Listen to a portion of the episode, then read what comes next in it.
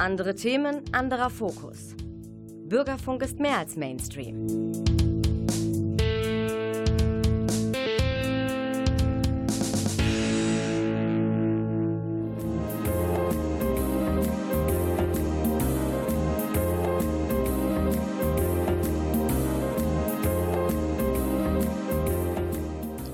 Der Lesewurm. Neues vom Buch- und Hörbuchmarkt extra.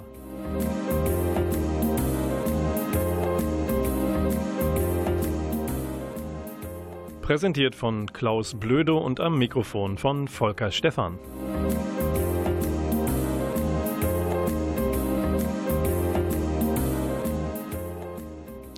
Ja, der Klaus spielt in dieser Sendung, die im August zum zweiten Mal schon kommt, eine Hauptrolle gleich. Freut euch. Vielleicht äh, hört ihr auch so ein bisschen Portugiesisch dann in seinem Slang, aber Sondersendung heißt es, zufällig wieder an einem Samstag. Herzlich willkommen. Die regelmäßigen Hörerinnen und Hörer unter euch wissen, dass der Lesewurm eigentlich immer am zweiten Samstag eines Monats in den Äther kriecht.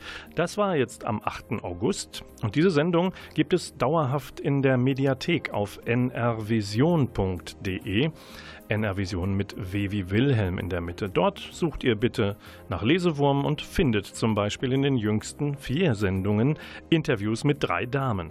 Darunter Regina Hermsen aus der Wollbecker Buchhandlung Buchfink mit Nina George, Bestsellerautorin und amtierende Präsidentin des European Writers Council, sowie mit der Autorin Sandra Lübkes, die bis vor kurzem noch in Münster gelebt hat. Zu ihr später mehr. Die heutige Sendung steht ganz unter dem Eindruck des Sommers. Klaus Blödo und ich entführen euch gleich mehrfach ans Meer. Jüst und Portugal sind Etappenziele des Lesewurms in seiner Sondersendung. Nun aber hören wir die erste Musik. Und die kommt von Haken, das ist eine Prog-Metal-Band aus London, von der Live-Scheibe Live. Das schreibt sich ganz lustig mit L, einem Pluszeichen, eine 1, dann V und E, stammt der Song Pareidolia. Aufgenommen wurde das 2016 auf dem Progfest in den USA und es ist Hakens allererste Live-Scheibe.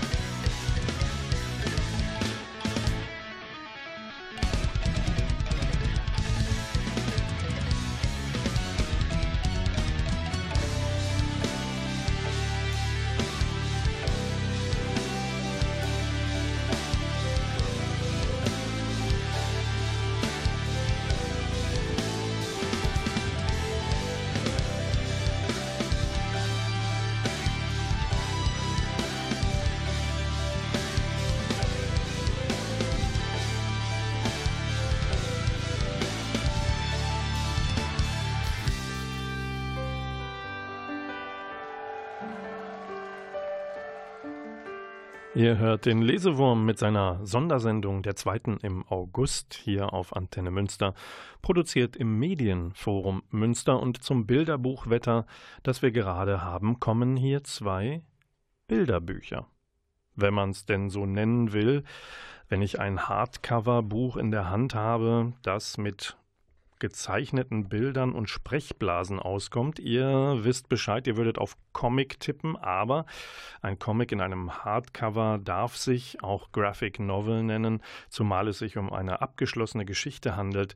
Ich habe hier vor mir, ich sehe einen Mann mit einem Schnäuzer, ähm, aufgeweckten dunklen Augen, einer Melone auf dem Kopf, scheinbar zu großen Schuhen und dann noch einen Stock in der Hand. Und der tappt so durch die Gegend. Habt es erraten? Es ist Charlie Chaplin. Die Graphic Novel, die auf 88 Seiten sein Leben nacherzählt und bei Panini Comics erscheint, heißt Chaplin Ein Leben für den Film. Jetzt könnten wir uns darüber unterhalten, was er alles so geschaffen hat. Ich erinnere mich an äh, The Tramp oder The Great Dictator, der Diktator. Wisst ihr vielleicht alles, ähm, was ich, was mir beim Lesen dieser sehr gut recherchierten Biografie aufgefallen ist? Sie stammt übrigens von Bernard Swisson und Bruno Basile äh, sind die ärmlichen Verhältnisse, in denen Charlie Chaplin groß geworden ist. Der Vater war Säufer, die Mutter hält das, Le die, das Leben, die Vorwürfe, äh, die aufgrund des ersten Sohnes Sidney ständig von ihrem Mann auf sie einprallen. Sie hält die Armut nicht aus und verfällt schließlich dem Wahnsinn. Das sind alles keine guten Bedingungen für eine Künstlerkarriere, aber Charlie Chaplin schafft es irgendwie, seinen Traum von Kreativität und seine Möglichkeiten auszuleben und schließlich von England ausgewandert, in den USA zum Ruhm zu kommen. Natürlich streift diese Graphic Novel auch die unrühmliche Zeit in der McCarthy-Ära nach dem Zweiten Weltkrieg, wo Chaplin dann wieder die Flucht ergreifen muss und äh, in die Schweiz auswandert, wo er bis zu seinem Lebensende dann tatsächlich gelebt hat. Das ist das erste Bilderbuch, wenn ihr so wollt, was ich euch empfehlen möchte. Das zweite kommt handlicher daher und entspricht schon eher dem Anspruch, dem, äh, der Erscheinungsform eines Comics. Es ist eins äh, aus Japan. Manga-Comic. Und es ist der Beginn einer spannenden Serie, die äh, sich um eine junge Astronautentruppe rankt, tatsächlich. Astra, Lost in Space heißt es, aus der Feder von Kenta Shinohara, erscheint bei Egmont Manga und es ist halt der Auftakt einer in Japan bereits, bereits preisgekrönten Science-Fiction-Serie. Und wir befinden uns da im Jahr 2063. Da sind Weltraumreisen, ja, sowas wie Taxifahrten bei uns heute. Und es geht eigentlich für eine Gruppe von acht jungen Schülerinnen und Schülern äh, um einen Trip in ein interplanetarisches Ferienlager auf dem Planeten MCPA. Das Blöde für alle ist nur, sie kommen da gar nicht an. Denn eine mysteriöse Kugel aus Licht schießt sie viel weiter hinaus ins Weltall und auch in die Zeit. 5012 Lichtjahre später sind sie irgendwo gestrandet, entdecken ein verlassenes Raumschiff und müssen jetzt versuchen, den ganzen Weg irgendwie zurückzukommen. Und auf fünf Bände ist dieser Trip zurück in ihre Zeit angelegt und hier haben wir also den ersten. So, und jetzt wird es allmählich portugiesisch. Wer Fado kennt, kann sich jetzt langsam eingrooven. Wir hören vor unserem Portugal-Blog zur Einstimmung jetzt einen Song der interessanten Sängerin Viviane. Von ihrem Album Confidencias stammt der Song Fado do Beijo.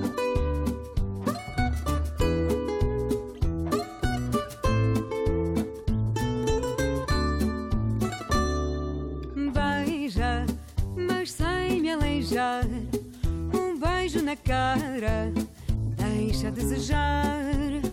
Beijo que é beijo, é como desejo. Sonhar com um beijo e não acordar.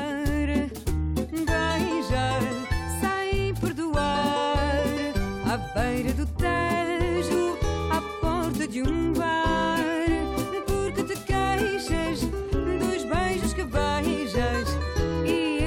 te vejo beijar e beijar. Beija é sem compromisso. Se os outros falarem, não ligas a isso. Ai, como eu desejo, chegado ensejo, prender-te num beijo e não te largar.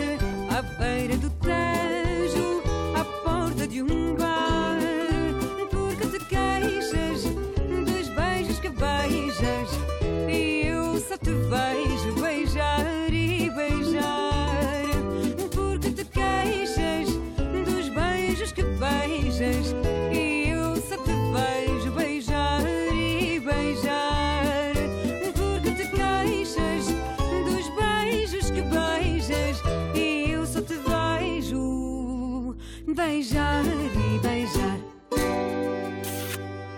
Portugiesische Musik zum Mitschnippen und Mittanzen im Lesewurm der Sendung über Neues vom Buch- und Hörbuchmarkt, der Sondersendung der 2. im August.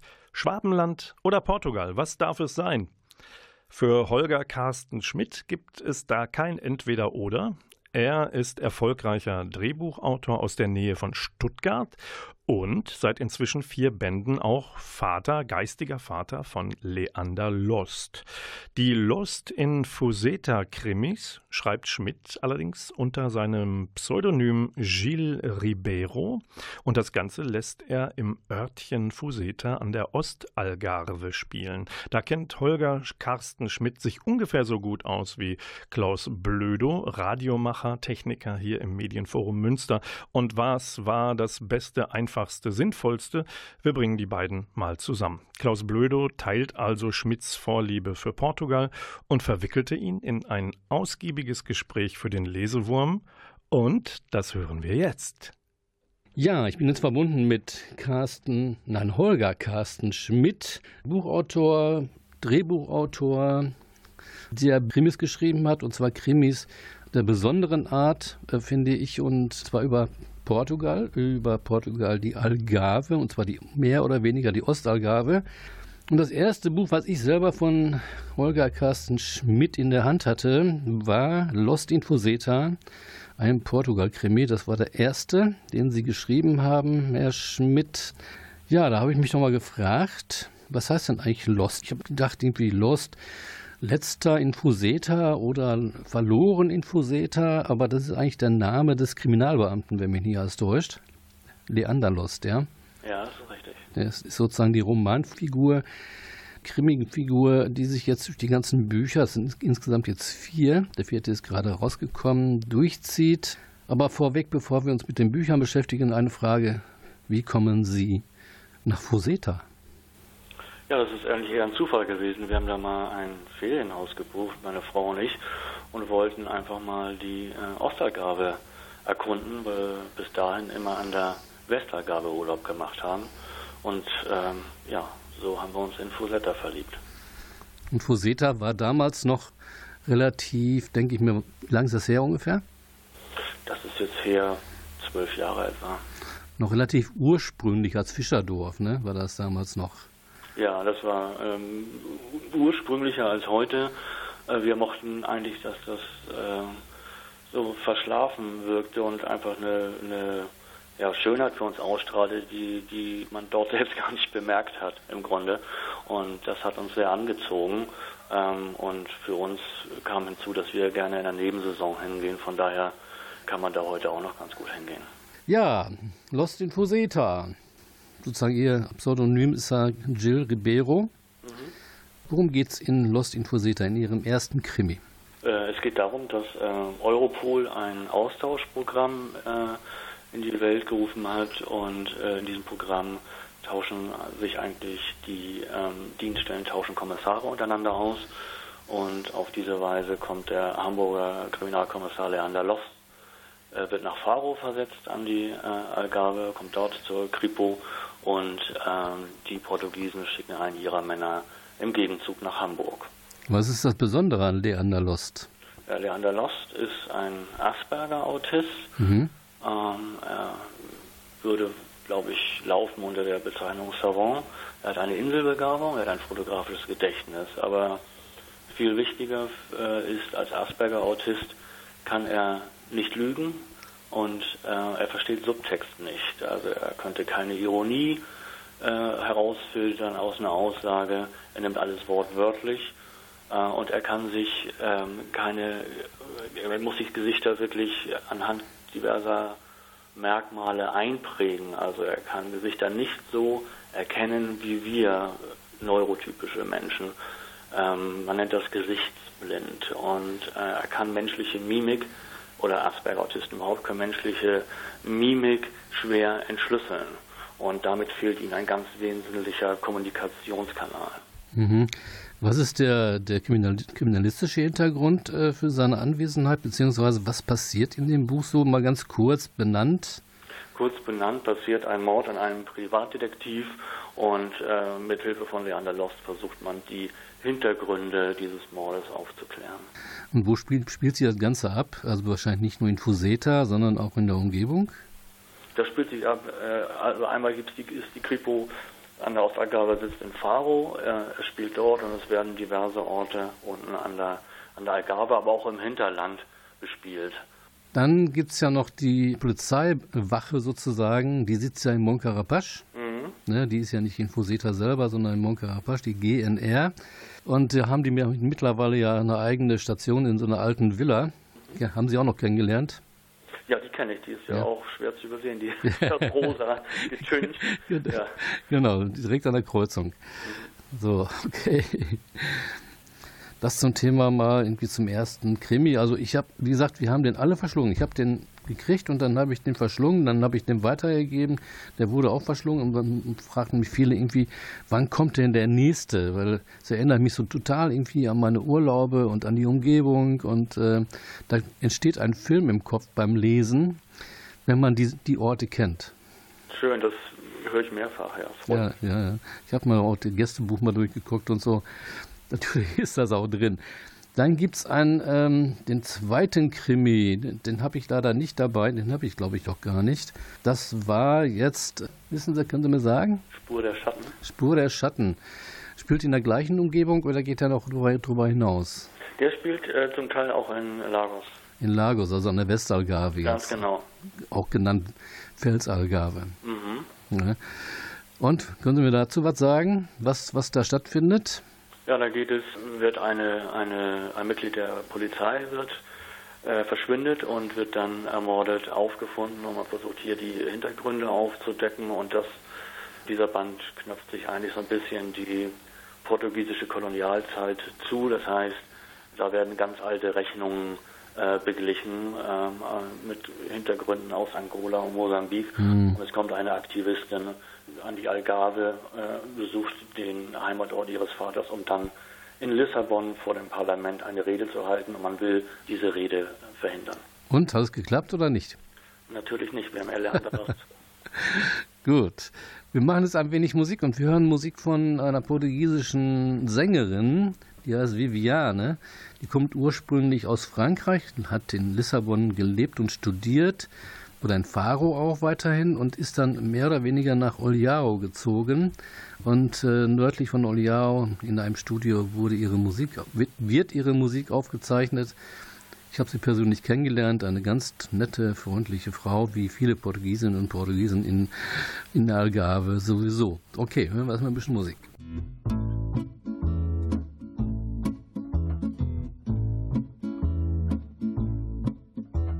Nós as cantoras do rádio, levamos a vida a cantar. De noite embalamos teu sono, de manhã nós vamos te acordar. Nós somos as cantoras do rádio, nossas canções cruzando um espaço azul. Vão reunindo num grande abraço corações de norte a sul. Espaços afora, vou semeando cantigas, dando alegria a quem chora. Pum pum pum pum pum pum pum pum pum canto, pois sei que a minha canção vai dissipar a tristeza que mora no teu coração. Nós somos as cantoras do rádio, levamos a vida a cantar. De noite embalamos teu sono, de manhã nós vamos te acordar. Nós somos as cantoras do rádio, nossas canções cruzando um espaço azul. Oh, vão reunindo num grande abraço corações do norte a sul.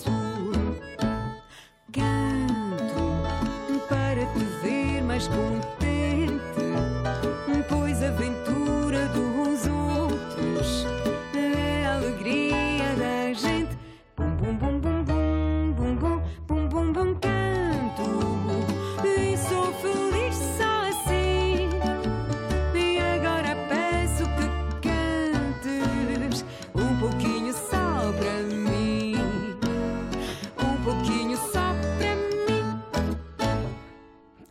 das war Viane äh, mit einem Song, glaube der heißt Rekomika. Ich wahrscheinlich falsch ausgesprochen, äh, macht aber nichts. Aber Viviane ist eine portugiesische Sängerin und, und Musikerin. Und ich bin immer noch verbunden mit Holger Carsten Schmidt, der schon mittlerweile vier Portugal-Krimis äh, geschrieben hat, und zwar über Lost in Fuseta, also Leander Lost, ein Kriminalbeamter aus Hamburg, ein Austauschprogramm, der sozusagen in Fuseta bzw. in Monkarpasch äh, ansässig ist bei der Polizeistation. Ja, Herr Schmidt, Musik ist auch eine wichtige Sache in Portugal, gerade in der Algarve auch, aber auch in anderen Landesteilen. Fado ist eine ganz wichtige Sache, von wegen auch Saudade und äh, ja, so ein bisschen ja, melancholisch zu sein. Von wegen Büchern. Das nächste Buch heißt Weiße Fracht von Los Infoseta, von Jill Ribeiro, ihr Künstlername in dem Fall. Ein schönes Bild vorne drauf mit dem Bootshaus. Sehr schön. Weiße Fracht habe ich mir immer gedacht, äh, das kann nur Salz sein. War das, war das Salz? Nee, es geht um eine Drogenroute. Eine Drogenroute, also Heroin, Kokain, also diese weißen Drogen halt. Ähm, was war es denn wirklich? wirklich? Es ist, ist eine Kokainfracht, ähm, Also. Weil sich ein spanischer Drogenboss denkt, er muss nicht die überfüllte Route zwischen Marokko äh, und äh, Gibraltar quasi nehmen, die wird ja tatsächlich benutzt ohne Ende, ähm, sondern er äh, trickst die aus und lässt es eigentlich einfach in Portugal anlanden, womit niemand rechnet. Mhm. Nun hat sich der der Protagonist dort, also jetzt der sozusagen der deutsche Kommissar, der hat sich ja auch noch verliebt in, äh, in, in die Schwester einer, eines seiner Kolleginnen, der portugiesischen Kollegin, wenn mich nicht alles täuscht. Ganz genau, ja. Der merkt, dass er plötzlich Herzrhythmusstörungen hat und sowas und denkt, dass er mal zum Kardiologen gehen muss. ähm, und ähm, das ist natürlich dramaturgisch ganz schön äh, beim Asperger-Autisten, dass man eine gewisse Komik, also ohne sich drüber lustig zu machen, sondern einfach Mhm. zeigt, was für Missverständnisse da, da entstehen können. Das sorgt für Situationskomik, ohne dass man sich jetzt über ihn lustig macht. Aber das hat natürlich auch eine immense Tragik. Er sitzt der Frau seines Lebens gegenüber im ersten Teil und bemerkt es nicht. ähm, und das ist natürlich tragisch. Und ähm, jetzt im dritten Band äh, kommt er so langsam auf den Trichter, dass das äh, was für ihn wäre in diesem Leben. Also eine sehr lebendige, äh, nicht nur einfach kriminaltechnische Angelegenheit, die Bücher, sondern wirklich auch äh, ja mit Leben gefüllt. Das heißt, sie haben untereinander Beziehungen, es, es kommt zu Beziehungen, es, die Familie spielt eine Rolle, die, oder die Familien in dem Fall und auch die, die, die Situation unter den Kolleginnen und Kollegen selber. Ja, es geht ähm, letztendlich kenne ich das vom Tatort schreiben. Ähm, man Mhm. schreibt einen Krimi, äh, damit die Leute ihren Krimi gucken. Äh, die Deutschen lesen und äh, schauen unwahrscheinlich gerne Krimis. Äh, und unter dem, unter dem Gewand dieses Krimis, den die Leute auch bekommen, verhandelt man eigentlich die Substanz, um die es einem selbst geht. Und in Lost geht es eigentlich um die Einbindung und Akzeptanz von Andersartigkeit und die Integration von Andersartigkeit, Außenseiter mitzunehmen und es geht im, weitesten Sinne um eine Toleranz dem Fremden gegenüber. Mhm. Das ist auch ganz wichtig, äh, gerade in Portugal. Gerade in der Algarve habe ich das selber auch feststellen können, als wir damals zum ersten Mal in der Algarve waren, wo die ersten Male, ähm, gab es so eine, so eine Reserviertheit gegenüber äh, sozusagen den, den Deutschen, die dann irgendwie angekommen sind. Und äh, aber andererseits, äh, wenn man sich mal ein bisschen darauf eingelassen hat, dann war die war das alles sehr herzlich und ähm, ja, man konnte schon fast in die Familie eingeladen werden und Ja, das, das ist richtig. Äh, meine, meine Ansprechpartner oder mein Zielpublikum ist aber ein deutsches Publikum. Ich glaube, dass man das Portugiesen Lost in Fuseta, weiß nicht, ob die das so lustig finden, das zu lesen. Das heißt, ich schreibe das für den deutschsprachigen Raum und, für, und, und schreibe im Grunde eine Urlaubspostkarte, verhandle aber eine Thematik, sag ich mal, subkutan da drin. Und das ist schon eben auch, sag ich mal, an diese Gesellschaft hier gerichtet, an die Leser und äh, ähm, einfach hier mit Andersartigkeit eben auch ähm, anders umzugehen. Ich finde, das ähm, ist ein sehr aktuelles Thema, auch gerade in Deutschland. Und ähm, ja, hoffentlich tragen diese Bücher dazu bei, dass man äh, dem anderen etwas freundlicher gesonnen und offener und toleranter begegnet. Ja, man kommt irgendwie zu der Meinung, wenn man die Bücher liest, ähm, dass Gil, Ribeiro an allen Orten äh, war, die, äh, die beschrieben werden. Ist das richtig? Ja, das ist richtig. Ja, schön. Finde ich gut. Also auch, auch an dem See, an dem Stausee dort hinten. Äh, Oder later, genau. Oder Late, genau. Das ist ja sozusagen direkt am Richtung Guadiana. Ja, kommen wir jetzt zum Schluss noch irgendwie zu dem neuesten Roman, den Sie geschrieben haben, oder neuesten Krimi. Schwarzer August, das hört sich an wie Schwarzer September. Das ist sozusagen der- Terror, der sozusagen über die Menschheit gekommen ist damals ähm, mit den palästinensischen Kommandos und so, aber das hängt damit nicht zusammen. Schwarzer August, was bedeutet das? Ich habe es angefangen zu lesen und äh, das fängt ganz anders an. Das fängt eigentlich an mit äh, Leander Lost und der Soraya, äh, um wegen ihre, ihre Beziehung und fängt nicht an als Krimi, aber es wird irgendwann, wird's dann doch, ich glaube, geht es dann über, dass äh, dieser Teil beendet wird bis zum Nachmittag des 2. Augustes. Was passiert?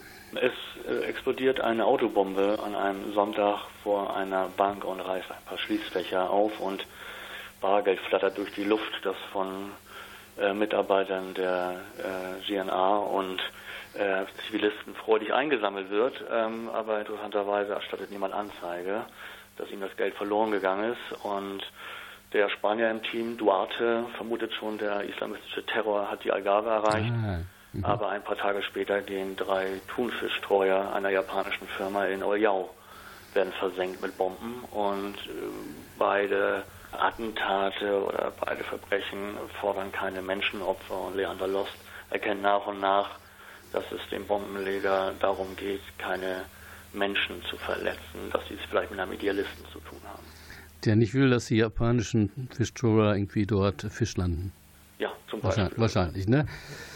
Ja, meine gut, das ist, äh, ist bestimmt spannend. Ich würde sagen, ich kann, ich kann nur die Bücher, wie gesagt, weiterempfehlen. Ähm, Ich hätte es auch gut gefunden, wenn zumindest mal ein Buch irgendwie auf Portugiesisch erschienen wäre, damit ich das mal meinen Nachbarn äh, mal zum Lesen geben könnte, dort in Portugal. Ich habe auch hier in Münster selber portugiesische Freundinnen und Freunde.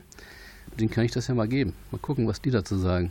Ja, das können Sie gerne machen. Es kommt immer auf die ausländischen Verlage an. Wenn Ja. Portugal einen Verlag findet, der sagt, Mensch, das würden wir gerne auf Portugiesisch rausgeben, ja, herzlich gerne. Hm. Ja, was können Sie unseren Hörerinnen und Hörern noch mit auf den Weg geben? Äh, zum Beispiel, wo kann, kann, man Sie erreichen?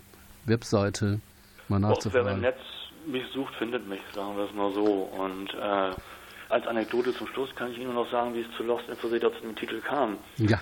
Denn äh, eigentlich hieß Leander Lost äh, Leander Witt. Und ich, mir schrieb der Titel Lost in Foseta vor, weil ich irgendwie diesen Film äh, von der äh, Sofia Coppola im Kopf hatte, Lost in Translation. Und der Verlag war da ein bisschen skeptisch, ob, so ein, ob das nicht zu englisch klingt, Lost in Foseta, ob das äh, überhaupt deutsche Leser anspricht. Und ähm, tja, da wusste ich auch nicht weiter. Und dann kam meine Frau mit dem praktischen Hinweis, dass sie sagte, nenn ihn doch einfach Leander Lost. Das habe ich getan und damit war der Titel durch. Ja, das hört sich schon mal ganz gut an. Die Bücher erscheinen im Verlag Kiepenheuer und Witsch. Das nochmal zur Information für die Hörerinnen und Hörer. Fahren Sie eigentlich noch öfter nach Portugal oder fliegen? Fahren ne, wahrscheinlich, ne? Also ab jetzt, jetzt im Augenblick würde ich wegen der Umstände fahren, muss ich ganz ehrlich sagen. Das ist ein bisschen schwierig. Die französisch-spanische Grenze ist ziemlich dicht. Ja, da müsste man eben ein gutes Zeitfenster erwischen, wann man, wann ja. man durchkommt. Aber andererseits weiß ich nicht, ob ich das jetzt wahnsinnig toll finde, in, in Fuseta zu sitzen und in Restaurants und die Mas mit den Masken zum ja, Park zu fahren. Ja, ja. Das ist einfach sehr merkwürdig alles. Ich glaube, ich warte dann eher, bis es, bis es, äh, ja, bis ein Impfstoff da ist. Ja, mal gucken, vielleicht gibt es ja noch schon ein neues Buch von Ihnen. aus dem Hinterkämmerchen des Gehirns und aus den Gedanken und äh, dem Speicher sozusagen, den man noch hat, noch eine weitere Geschichte dazu, eine Fortsetzung bringen. Naja, schauen wir mal. Ja, ich sitze ja dran. Schön, wunderbar. Gibt es auch Hörbücher? Ja, die erscheinen alle bei Argon und, äh, und auch bei ähm, Audible, mhm. wenn Sie die hören. Und ähm, gesprochen werden die von dem Andreas Pietschmann. Und wenn Sie sich die Rezension anschauen, auf Audible zum Beispiel, dann äh, bekommt der Sprecher Höchstnoten da verliehen. Naja. Ja. Also, okay. Wunderbar. Ich glaube, damit haben wir es. Gut, ich bedanke mich bei Holger Carsten Schmidt für dieses Interview, für diese Vorstellung der vier Bücher, die er bisher zu Portugal geschrieben hat. Ähm, sein Buchname ist sozusagen Gil Ribeiro und da gibt es jetzt die Weiße Fracht, den Schwarzen August als neueste Ausgabe. Es gibt äh, weiterhin Bücher äh, bei Kiepenheuer und Witsch und Lost in Fuseta, das war der erste und Weiße Fracht. Ich bedanke mich ganz herzlich, wünsche Ihnen einen schönen Tag und ich habe nur festgestellt, dass Sie auf dem Foto auf Ihrer Homepage fast aussehen wie ein Portugiese. Das ist ja ein nettes Kompliment. Blödo, ich danke Ihnen für die Möglichkeit, Lost ein bisschen den Leuten bekannt zu machen. Ja. Dankeschön. Bitteschön, schönen Tag noch. Ihnen auch, Herr Lödo. Tschüss. Ja, tschüss. Na, auf den Geschmack gekommen und Lust auf Abenteuer und Algarve jetzt nach dem Interview von Klaus Blödo und Gilles Ribeiro alias Holger Carsten Schmidt. Dann besteht jetzt die Chance auf eine aktuelle Ausgabe von Lost in Fuseta Band 4, Schwarzer August, erschienen bei Kiepenheuer und Witsch. Wer diesen Band haben möchte, der schreibe oder die schreibe bis zum 29. August 23.59 Uhr eine E-Mail an blödo.medienforum-münster.de. Blödo am Anfang schreibt ihr B wie Bertha, L wie Ludwig, O wie Otto, E wie Emil, D wie Dora, O wie Otto und W wie Wilhelm. Medienforum-münster mit ue.de. Stichwort Fuseta. Und verseht das Ganze bitte mit eurem Namen, eurer Anschrift und einer Telefonnummer. Die Glücksfee entscheidet, falls mehr Einsendungen eingehen, als dieses eine Buch vorhanden ist. Der Rechtsweg und andere komische Gedanken sind bei dieser Verschenkaktion natürlich ausgeschlossen. Und den Portugal-Blog in der Sonderausgabe des Lesewurms endet noch einmal mit der Chansonsängerin Viviane, ihrem Song Ela Agora, Sie jetzt heißt das wohl ungefähr, vom Album As Pequenas Gavetas do Amor. Das müsste so viel heißen wie die kleinen Schubladen der Liebe. janela,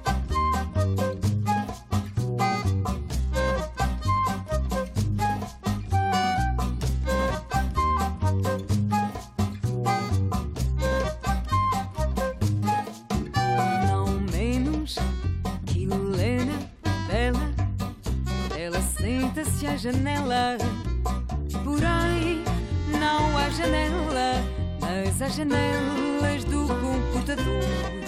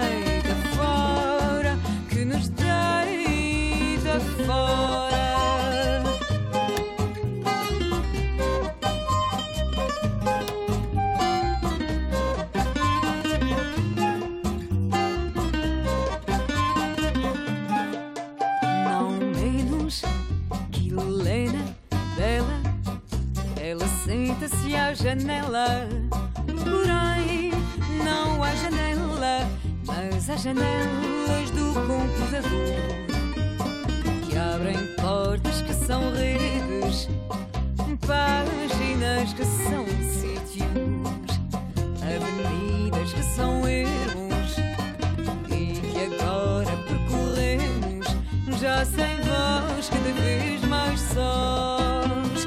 Tanta profusão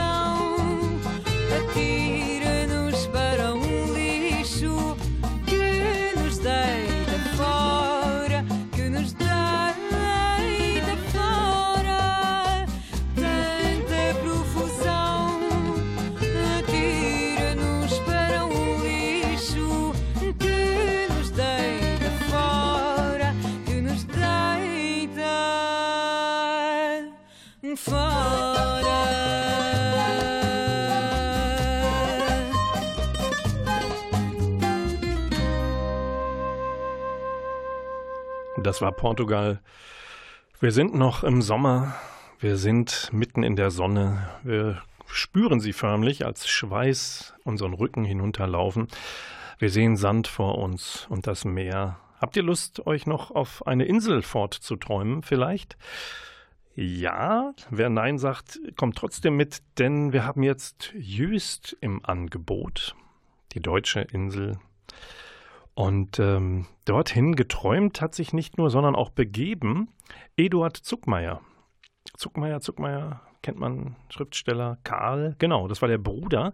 Eduard ist Musiker, Komponist und erlebt die Insel in den 20er Jahren bis hinein in den Anfang der 1930er Jahre. Tatsächlich hat er dort Zeit verbracht. Er spielt eine der Hauptrollen in Sandra Lübkes Roman Die Schule am Meer. Erschienen bei Kindler und als Hörbuch erschienen beim Argon Verlag und dort spricht die Geschichte Gabriele Blum. Und äh, das ist ein wunderbares Buch über die reformpädagogische Einrichtung, eine Schule, die 1925 auf Jüst entstand und sich dann relativ bald nach der Machtergreifung der Nazis aufgelöst hat. Das hatte verschiedene Gründe. Die Nazis waren in diesem Fall einer, gab immer allerdings auch wirtschaftliche Probleme und auch strukturelle und, und, Meinungsverschiedenheiten. Aber all das und die, die Verflechtungen der Charaktere äh, von, von jungen Schülerinnen bis zu älterem Lehrpersonal sind in diesem Buch wundervoll beschrieben. Und wir hören jetzt mal hinein, wie Eduard Zuckmeier diese wunderbare deutsche Insel erlebt. Wunderbar, wie weit das Auge hier trotz des Regenwetters schauen konnte. Ganz anders als im beengten Inseldorf, wo die roten Backsteinhäuser dicht beieinander standen und schlecht gelaunte Badegäste herumliefen. Es gab einen Bäcker, einen Fotografen, eine Drogerie und ein kleines Lebensmittelgeschäft, in dem man auch Ansichtskarten und Souvenirs kaufen konnte. An der Strandseite war der Blick auf den prächtigen Horizont durch Sandburgen, Strandzelte, Fähnchen und die wegen des Westwindes mannshohen Brandungswellen ruiniert. Lediglich auf der Terrasse des Tanzcafés Promenade genoss man eine ungestörte Aussicht, bei gutem Wetter angeblich bis Helgoland. Doch Eduard hielt es dort nicht lange aus, denn die Gäste tranken den ganzen Tag, und zwar kein stilles Wasser, und gebärdeten sich aufgekratzt. Am schlimmsten aber war das Grammophon, das unaufhörlich Operettenschlager spielte, und zwar immer eine Idee zu schnell. Nur hier, am Rande des Wattenmeers, wohin sich keiner außer ihm vorwagte, störte nichts und niemand die Weite. Endlich kam Waldi zurück. Sie trug etwas in der Schnauze, und Eduard befürchtete schon, er müsste nun einen zerbissenen Kadaver entsorgen. Doch als er sich zu seiner Hündin hinunterbeugte, stellte er erleichtert fest, dass es sich bloß um ein poröses Stück Treibholz handelte. Brav, lobte er die knurrende Waldi und warf das Stöckchen ein Stück weiter in die Richtung, in die er gehen wollte, gen Westen. Dort sollte es nach ungefähr drei Kilometern noch einen Ort geben, das sogenannte Log, wesentlich kleiner und ruhiger als das Inseldorf. Hätte Eduard vorher davon gewusst, er hätte sich ganz sicher dort ein Zimmer gemietet, denn obwohl er Musiker war und über das absolute Gehör verfügte, oder vielleicht gerade deswegen, liebte er diese einzigartige Stille, die über dem Meer, dem Wind und den Tönen der Natur lag.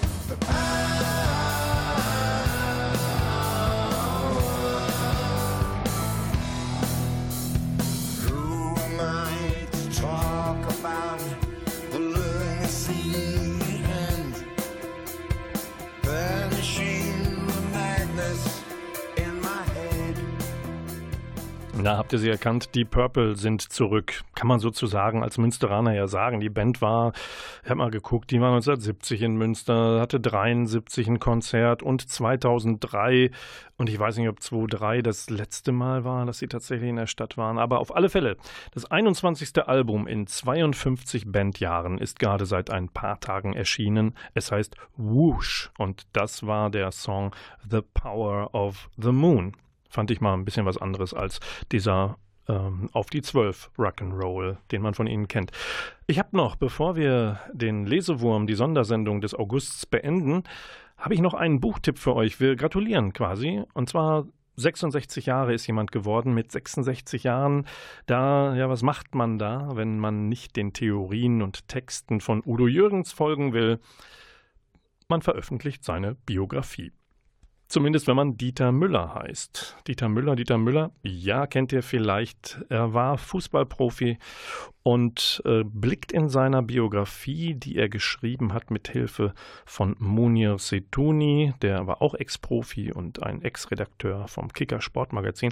Er blickt auf kein einfaches Leben zurück. Das ist also nicht nur Höhepunkte oder verlorene Spiele im Fußball sondern der Untertitel verrät es schon. Meine zwei Leben, es ist bei Edel Books erschienen, heißt das Buch der Untertitel Was mir das Schicksal genommen und der Fußball gegeben hat. Also das Buch verarbeitet sowohl Höhepunkte als auch Tiefschläge und von diesen Tiefschlägen gab es reichlich. Der einzige Sohn ist mit 16 an einem Hirntumor gestorben. Dieter Müller selbst vor ein paar Jahren hatte einen Herzinfarkt. Sein Herz stand eine halbe Stunde lang still und schlägt heute nur noch mit 35 Prozent der normalen Kraft. Schwester früh gestorben, der, der äh, Stiefvater auch. Nun ja, aber ähm, Dieter Müller hangelt sich durch alles, was ihm das Leben gegeben hat, und das ist eben auch ein Rekord, den ihm bisher noch niemand genommen hat nämlich sechs Tore in einem Bundesligaspiel für den ersten FC Köln gegen Werder Bremen 1977. Und äh, eine wunderschöne Begebenheit war noch, er wollte für sein Abschiedsspiel 1989 Diego Maradona einfliegen lassen. Das hat er sich fast gönnen können, als äh, Maradona nämlich nur eine Uhr von Patek Philippe, keine Ahnung, damals 8000 D-Mark teuer. Das wollte er anfangs und als er ihn dann irgendwie in einem Hotel traf, um den Deal perfekt zu machen, wollte Maradona einen Porsche. Und damit war er raus aus dem Abschiedsspiel. Abschied nehmen müssen wir jetzt. Der Klaus Blödo, der heute ein wunderbares Portugal-Krimi-Interview geführt hat mit Gilles Ribeiro. Und am Mikrofon jetzt Volker Stephan. Wir freuen uns total, wenn ihr wieder einschaltet am 12. September. Das ist nämlich der reguläre Platz, zweiter Samstag eines Monats um 20.04 Uhr hier auf Antenne Münster. Wir verabschieden uns bis dahin. Habt einen schönen, gesunden Sommer und nehmt mit von uns Long Distance Calling vom ähm, einer äh, Immunity EP, die das Rockmagazin Rock Hard exklusiv herausgebracht hat, stammt der Song Black Paper Planes. Das ist eine Live-Aufnahme vom Rock Hard Festival 2019. Und äh, Rock Hard hat exklusiv eine EP rausgegeben für die Band, die aus Münster und zur Hälfte aus dem Ruhrpott stammt. Und wer diese Münsteraner Band Long Distance Calling sehen will, ab am 5. September nach Bremen zum Zollkantine Open Air, denn da spielen sie wieder sonst ab Februar 2021. Das war der Lesewurm mit seiner Sondersendung. Jetzt hört ihr zum Abschied Long Distance Calling. Tschüss und passt auf euch auf.